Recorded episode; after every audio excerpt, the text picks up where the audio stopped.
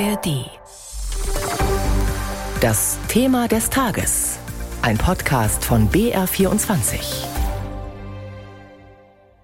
mit Katja Strippel. Straßenblockaden, Ermittlungen und Farbattacken auf das Brandenburger Tor, den Bayerischen Landtag und diverse Weihnachtsbäume. Dazu Zehntausende Menschen, die wegen Krieg, Heizungsgesetz und Sparmaßnahmen auf die Straße gegangen sind. 2023 war ein Jahr des Protests.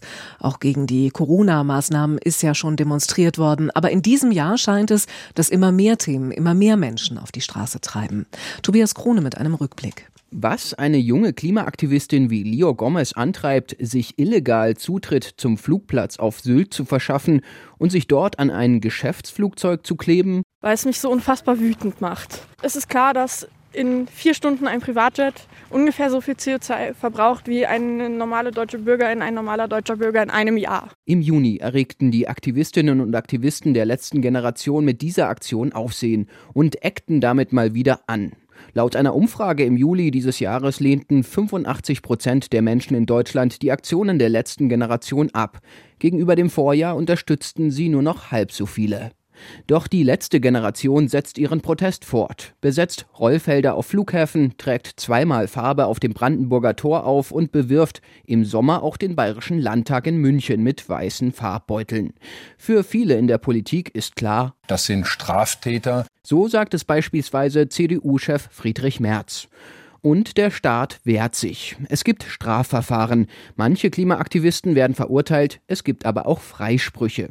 Die Generalstaatsanwaltschaft München geht in ihren Ermittlungen seit Mai dieses Jahres nun einen Schritt weiter. Sie ist der Meinung, die letzte Generation sei eine kriminelle Vereinigung, die Spendengelder vor allem für den Zweck verwende, Straftaten zu begehen.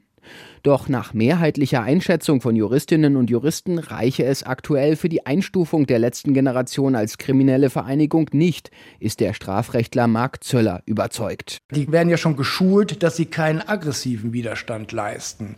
Und da zu sagen von Leuten, die nur auf der Straße sitzen, in Anführungsstrichen, auch wenn es lästig ist, dass die ein Klima der Angst und der Unsicherheit in Deutschland, also ich glaube, das geht einfach zu weit. Für sowas ist dieser Straftatbestand nie gedacht gewesen. Es gibt auch den anderen Protest gegen Klimaschutz.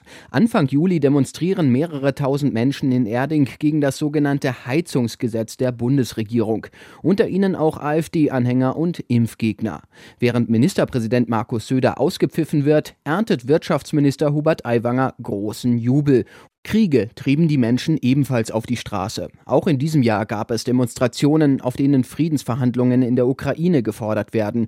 Und seit dem 7. Oktober, seit dem Terrorangriff der Hamas auf Israel, gibt es Solidaritätskundgebungen für die Opfer in Israel, aber noch viel mehr Menschen zeigen ihre Unterstützung für die Menschen in Gaza und manchmal auch mehr. Bayerns Innenminister Joachim Herrmann. Seit Beginn des Überfalls der Hamas auf Israel erleben wir bei den Veranstaltungen, das ist ja auch in Berlin sehr deutlich geworden, dort wo jetzt harter Antisemitismus zutage tritt, wo entsprechend auch Gewalttaten verübt werden. In den letzten Tagen protestieren Landwirte gegen die Abschaffung der Agrardieselsubventionen, eine Sparmaßnahme der Bundesregierung. Die Bundesregierung hat überhaupt also keine Wertschätzung für die Bauern. Wir ernähren aber das Land und so kann man mit uns einfach nicht umgehen. Solidarität bekommen die Bauern übrigens von der letzten Generation. Deren Aktivisten finden diese Einsparmaßnahme der Bundesregierung sozial ungerecht. Warum es so viel Unmut bei uns in Deutschland gibt und was das über unsere Gesellschaft aussagt, darüber hat mein Kollege Jasper Ruppert mit Janis Grimm gesprochen. Er arbeitet am Zentrum für interdisziplinäre Friedens- und Konfliktforschung an der Freien Universität Berlin. Herr Grimm, wir haben es im Beitrag gehört. Wir hatten Demos gegen Krieg, gegen das Heizungsgesetz, Aktionen von der letzten Generation und zuletzt von den Landwirten in Berlin. Ist denn 2023 ein besonders protestreiches Jahr? Im globalen Vergleich sicherlich nicht, in Deutschland sicherlich schon. Das Jahr fing ja schon an mit den ganzen Kontroversen um Lützerath, die sich schon angebahnt hatten. Da wurde dann auch ein sehr großer medialer Aufmerksamkeit drauf gelegt, da das sehr gut natürlich in das Framing gepasst hatte, was man davor hatte zu den Klimaprotesten der letzten Generation und anderer. Das ging dann weiter anschließend mit Demonstrationen um gegen für Frieden in der Ukraine, gegen und für Waffenlieferungen oder ähnliches, zog sich dann über weitere Aktionen von letzter Generation Und jetzt bis in den Herbst rein natürlich jetzt zuletzt die wechselseitigen Solidaritätsproteste mit Israel oder Palästina haben das Jahr schon ziemlich stark geprägt, mehr als viele der letzten Jahre auf jeden Fall. Also viele Proteste. Was glauben Sie, woran das liegt? Haben sich die Themen oder die Menschen geändert? Also natürlich haben sich die Menschen geändert, aber Menschen haben immer viel demonstriert. Also die Geschichte der äh, BRD ist auch eine Geschichte des Protests. Viele der Errungenschaften zu Versammlungs-, zu Meinungsfreiheit wurden erkämpft auf der Straße oder auch durch Gewerkschaften, die ja auch zentrale Protestakteure durch Streikaktionen oder ähnliches in der Vergangenheit insbesondere waren. Aber was sich sicherlich geändert hat, ist natürlich das Krisenempfinden globaler Natur. Das heißt, in einem Kontext, in dem wir immer mehr mit radikalen Verwerfungen zu tun haben, Klimawandel, Migration, Kriege weltweit, die Erosion der liberalen Weltordnung, steht natürlich ein sehr, sehr großes Unsicherheitsgefühl und viele Menschen haben das Gefühl, dass radikale Krisen und radikale Problemladen eben radikale Antworten erfordern, die so in dem Maße nicht in ausreichender Form gegeben werden durch politische Entscheidungsträger. Und das bringt durchaus viele Menschen auf die Straße, die sich dann eben nicht gehört, repräsentiert oder vertreten fehlen durch Entscheidungstragende. Ob das in der Praxis dann wirklich so ist, ob das so stimmt, das ist eine ganz andere Frage, aber die Perzeption ist auf jeden Fall da. Wir hatten ja auch in den vergangenen Jahren viele Proteste, Pegida, Corona und dergleichen. Nicht wenige sagen ja, dass wir in einer gespaltenen Gesellschaft leben würden.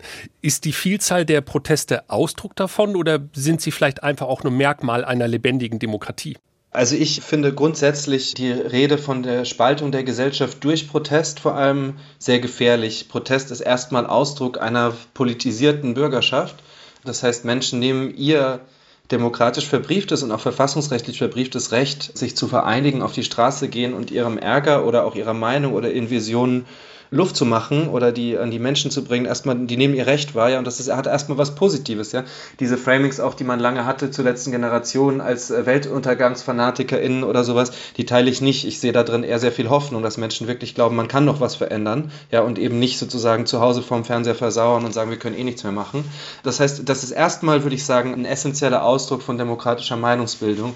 Was natürlich schon der Fall ist, ist, dass die Gesellschaft fragmentierter wird.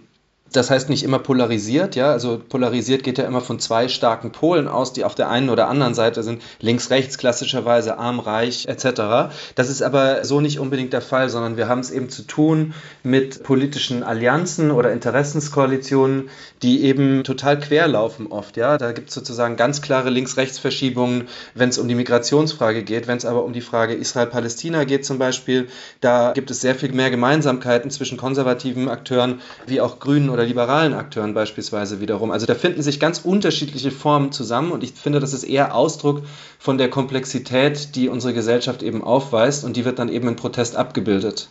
Sie haben die Reaktion von Staat und Politik angesprochen. Inwiefern hat sich das denn verändert über die letzten Jahre? Also das ist jetzt sozusagen kein abrupter Cut, ja, aber es gibt schon eine Tendenz dazu, dass sich die Art und Weise, wie mit Protest umgegangen wird, massiv verändert. Ja, das ist sowohl der Fall auf der Ebene von ausführender Exekutivgewalt, also Polizeikräften, die Art und Weise, wie gegen Protest vorgegangen wird, wie Protest beschränkt wird, wie gewisse Zonen komplett erklärt werden zu protestfreien Räumen. Man hatte das aber auch schon in den letzten Jahren. Also bei G20 zum Beispiel wurden auch ganze Teile der Hamburger Innenstadt zu protestfreien Zonen erklärt. Das hat natürlich nicht funktioniert. Das ist eine andere Frage, ob das dann immer geht oder nicht. Aber es gibt sozusagen da schon ein sehr viel proaktiveres Vorgehen. Die Art und Weise, wie Polizei auch kommuniziert, um Proteste zu delegitimieren, die Art und Weise, wie schnell Proteste aufgelöst werden, wie massiv eingeschritten wird von Polizeikräften. Man hat es auch in Lützerath gesehen, etc. Das hat schon eine neue Dimension, aber das Gleiche zeigt sich natürlich auch in anderen Instanzen. Ja? Das heißt, juristisches Vorgehen gegen die Proteste, Ermittlungsparagraphen, die genutzt werden, um eben Hausdurchsuchungen bei Akteuren von sozialen Bewegungen durchzuführen, etc. etc. Und das sind jetzt sozusagen, man kann da einzelne Beispiele und Schlagpunkte dafür geben, aber das schlägt sich eben auch in aggregierten Indizes nieder. Einer, der sehr bekannt ist, ist der sogenannte sogenannte Civicus-Index. Der wird von Civicus eben herausgegeben, ein Monitor, der den Grad an bürgerlicher Assoziationfreiheit weltweit vergleicht. Und da ist Deutschland dieses Jahr zum ersten Mal herabgestuft worden, ja, als eingeschränkt, dass die Freiheit zu protestieren und sich zu äußern öffentlich eingeschränkt wurde. Und das wurde ganz explizit damit begründet, mit dem Verbot von Palästina-Solidaritätsdemonstrationen und mit dem harten juristischen Vorgehen gegen AkteurInnen der letzten Generation. Das kann man gut finden oder nicht, aber es gibt ganz de facto und empirisch nachzeigbar eine Beschränkung des Versammlungsrechts in Deutschland. Da kann man darüber streiten, ob das gerechtfertigt ist oder nicht, das ist eine andere Frage. Aber man muss da aufpassen, dass da nicht Präzedenzfälle geschaffen werden, die dann später genutzt werden können, um andere Akteure auch einzuschränken viele der Paragraphen und viele der Maßnahmen, die eingeführt wurden, die angewandt wurden, auch um die letzte Generation einzuschränken in ihren Aktionen, die sind entstanden aus dem Kontext der Corona-Proteste, ja, und aus dem Versuch, die Maßnahmen von Corona-Leugnern unter Kontrolle zu behalten. Und die sind dann aber here to stay, ja, die kriegt man so schnell nicht wieder weg. Und da muss mit sehr viel Augenmaß vorgegangen werden. Deswegen habe ich da durchaus meine Sorgen. Wenn wir nochmal auf die Art und Weise der Protestform in Deutschland blicken, erleben wir da eine neue Qualität oder ist das nur in Anführungszeichen die letzte Generation, die da mit ihren Aktionen rausfällt? Ja, also die letzte Generation fällt mit ihren Aktionen natürlich raus, aber gar nicht mal, weil die so besonders viel disruptiver oder gewaltbereiter oder sowas sind als andere. Das ist ja gar nicht der Fall. Das sind ja total friedliche Aktionen. Ja? Also die setzen sich hin und kleben sich fest. Wie gesagt, das nervt, ja. Das ist disruptiv, weil es Straße auffällt. Aber Sie haben es vorhin angesprochen, die Traktoren, die durch Berlin fahren, die legen hier auch die ganze Stadt lahm und sozusagen die Geräusche und alles äh, behindern noch viel mehr Leute bei der Arbeit. Also sozusagen, da gibt es keinen direkten Bezug zwischen dem objektiven Maß an Störung und dem subjektiven empfundenen Maß an Störung. Grundsätzlich kann man auch sagen, dass in der Vergangenheit in Deutschland Proteste teilweise viel konfrontativer auch abgelaufen sind, ja, und viel gewalttätiger. Sie haben ja die Traktoren und die Landwirte in Berlin angesprochen. Es gab auch auf Social Media die Debatte darüber, ob man da mit ungleichen Maßstäben rangeht. Also, dass die Straßenblockaden der letzten Generation verteufelt werden, es bei den Landwirten aber Verständnis gibt. Kann man denn diese beiden Proteste miteinander vergleichen? Ja, man kann die auf jeden Fall miteinander vergleichen. Die sind in der Art, in der Wirkungsweise von Protest sozusagen sogar relativ ähnlich, ja. Also mal davon abgesehen, dass es beim einen darum geht, Autos anzuhalten und beim anderen man in Kraftfahrzeugen setzt. Ja, aber grundsätzlich bauen beide Proteste auf einen Disruptionseffekt. Das heißt, es wird der normale Ablauf eines Stadtbildes gestört, ja, unterbrochen. Es wird sozusagen blockiert die Traktoren sind zwar zum Großteil in Bewegung, ja, aber auch Traktoren, Kolonnen in Bewegung halten natürlich einen kompletten Stadtverkehr auf für lange Zeit. Und man macht Lärm, man schafft Aufmerksamkeit und man versucht vor allem die Agenda der Medien zu setzen. Und das funktioniert natürlich auch, ja. Wenn hunderte von Traktoren durch Berlin fahren, dann schreiben am nächsten Tag alle Zeitungen darüber und so kann man eben ein Thema setzen, auf das sonst keiner guckt. Das hat die letzte Generation ebenso gemacht, wie man eben mit wenig Leuten, ja, ähnlich wie mit den Landwirten, das sind ja eigentlich auch nicht viele Leute, das sind ja keine Zehntausende, wie mit wenig Leuten eben statt lahmlegen in Anführungszeichen kann. Also von der Wirkungsweise ist das ähnlich. Die Wahrnehmung unterschiedlich, da bin ich ganz bei Ihnen. Grundsätzlich ist es aber so, wir sind generell als Menschen nicht gut darin, immer mit dem gleichen Maß zu messen. Das gilt nicht nur für Protest oder es gilt nicht nur für die letzte Generation, sondern es gilt insgesamt für alle möglichen politischen Themen, die eben starke Polarisierung erzeugen. Herr Grimm, was ist denn Ihr Ausblick auf 2024? Glauben Sie, dass wir ungefähr dieselbe Anzahl an Protesten erleben werden oder flaut das etwas ab oder erleben wir vielleicht sogar mehr? Also der Blick in die Glaskugel ist natürlich immer wahnsinnig schwierig, insbesondere was Protest angeht, weil Protest immer dann funktioniert, wenn er neu ist. Das hat man bei der letzten Generation gesehen. Neue Taktiken schaffen Aufmerksamkeit. Würde man einfach weiter demonstrieren, wie das Fridays for Future oder andere gemacht haben, dann lockt das keinen Hund mehr hinterm Ofen hervor, es sei denn, man bringt da wirklich Zehntausende oder Hunderttausende auf die Straße. Das heißt, es ist schwierig vorherzusagen, welche Themen auf uns warten, aber es zeichnet sich global ein Trend ab, dass Protest stetig zunimmt aktuell. Also in immer mehr Ländern der Welt finden immer größere Proteste statt, in vielen auch Massenproteste. Vincent Bevins hat zu kurzem von der Dekade des Massenprotests gesprochen. Also in den letzten zehn Jahren hatten wir so viele Massenproteste und Volksbewegungen, Volksaufstände weltweit wie noch nie zuvor. Und auch in Deutschland ist jetzt erstmal nicht zu erwarten, dass vieles davon einfach aufhört. Ja? Welche Themen dann neu dazukommen, Schwer zu sagen. Ich erwarte jetzt aber nicht, dass A, die ganzen Konflikte um Waffenlieferung, Unterstützung, jenes äh, für die Ukraine aufhören würden. Das heißt, das würde mich sehr wundern, wenn diese Proteste auch abebben. Es ist für mich nicht zu erwarten, dass die Proteste um Israel-Palästina aufhören. Dieser Konflikt ist weit vor seiner Lösung und auch selbst wenn die Kampfhandlungen aufhören würden, was ja momentan nicht abzusehen ist, ist der Zeitraum danach sicherlich einer, der kaum tragbar sein wird für viele Seiten. Das heißt, auch das wird weiterhin Solidaritätseffekte erzeugen. Und auch das Thema Klimawandel wird uns sicherlich weiter begleiten. Stellen Sie sich einfach vor, es käme zu nächstes Jahr zu was, sowas Neuem wie Ahrtal, dann wären sicherlich auch die Proteste wieder zurück. Sagt der Konfliktforscher Janis Grimm. Das war unser Thema des Tages zum Protestjahr 2023.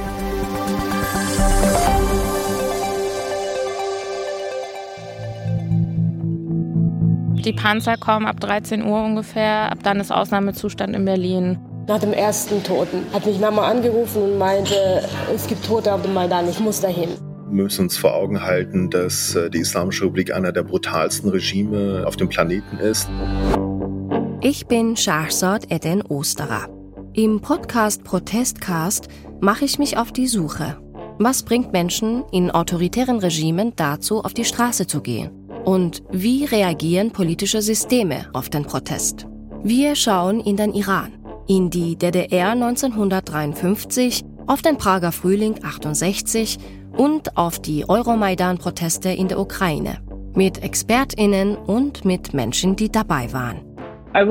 Ich werde mich mein ganzes Leben daran erinnern, wie stolz ich war, Teil dieser Menschenmenge zu sein.